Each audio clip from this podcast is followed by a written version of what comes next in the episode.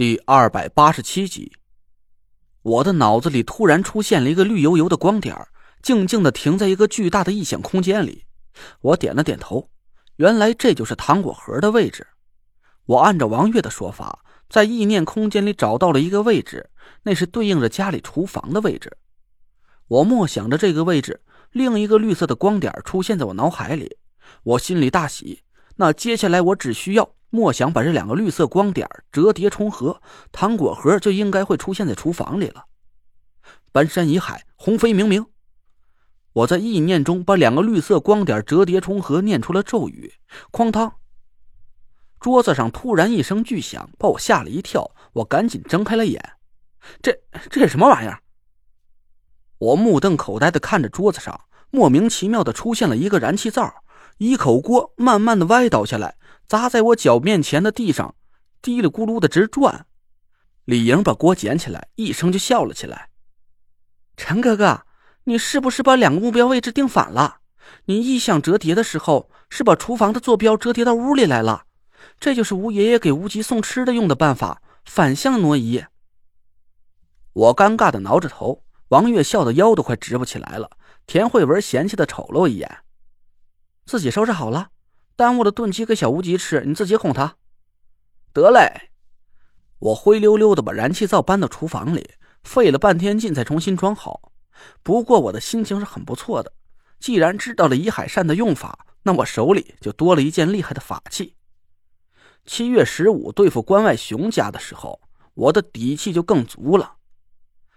接下来的几天时间，我几乎每天都去琉璃厂转一圈，看看博古轩的生意怎么样了。潘浩和蒋亮还是杳无音信，不过小军呢，倒不怎么太在意了，因为有了胡磊那一大批货品的支撑，再加上我能源源不断给他提供高品阶的符箓，两边店的生意啊是火爆的一塌糊涂。东家，您又来了！哎，这位爷您稍等，我这就来。东家，对不住您，我这要招呼客人，您几位就自己随便坐坐吧。小军带着俩伙计，忙的都没空招呼我。我识趣的赶紧离开了店里，帮不上忙也就算了，我也不能去搅和自己家的买卖吧。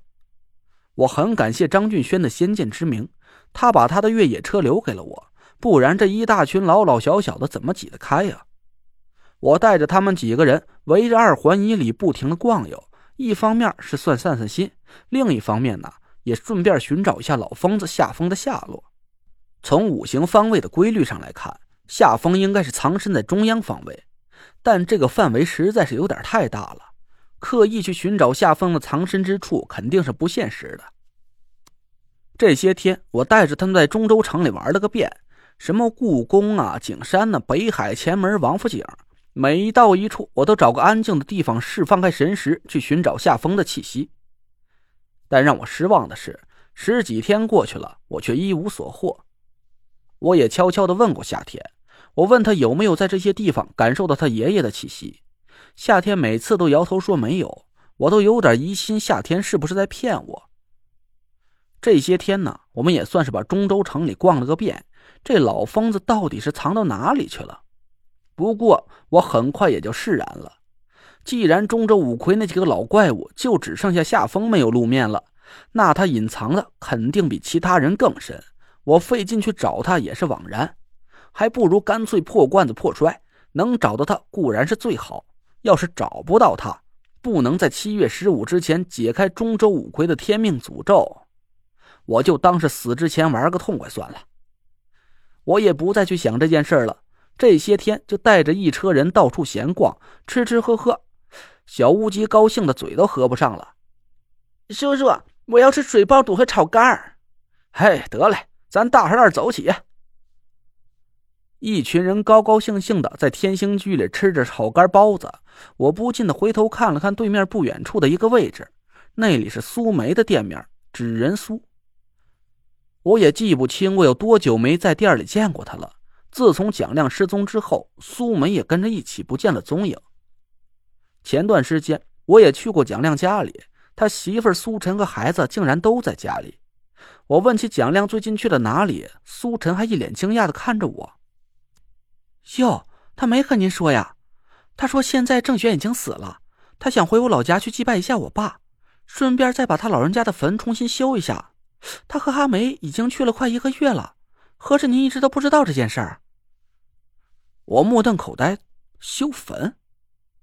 不是，他是这么跟你说的，修坟也不至于把手机关了吧？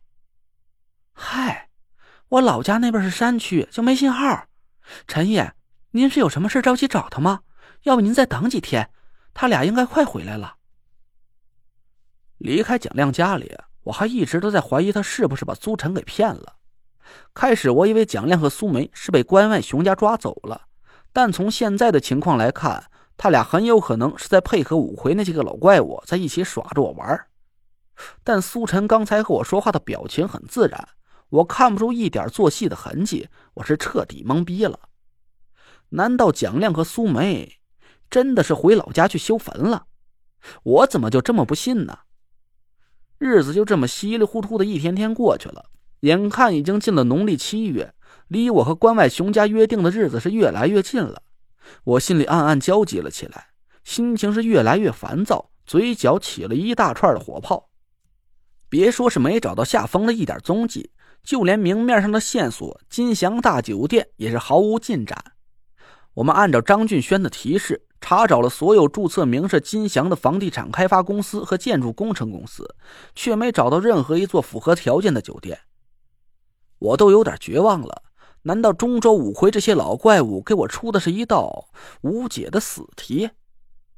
可这也不应该呀！除了夏风之外。其他四个人都或多或少主动给我提供了有用的线索，让我顺利的找到他们的藏身之处。这怎么看呢？都不像是要把我置身于死地的模样。再说了，中州五魁不是还指望我给他们解开天命诅咒吗？他们把我整死又会有什么好处呢？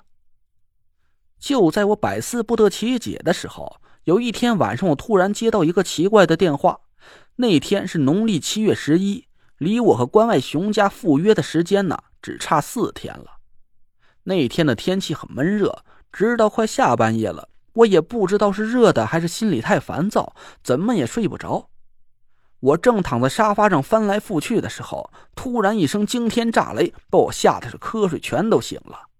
我一个机灵坐了起来，赶紧跑到院子里看了一下，可是奇怪了，黑黢黢的天上一丝云彩都没有。看起来也不像是要下雨的样子。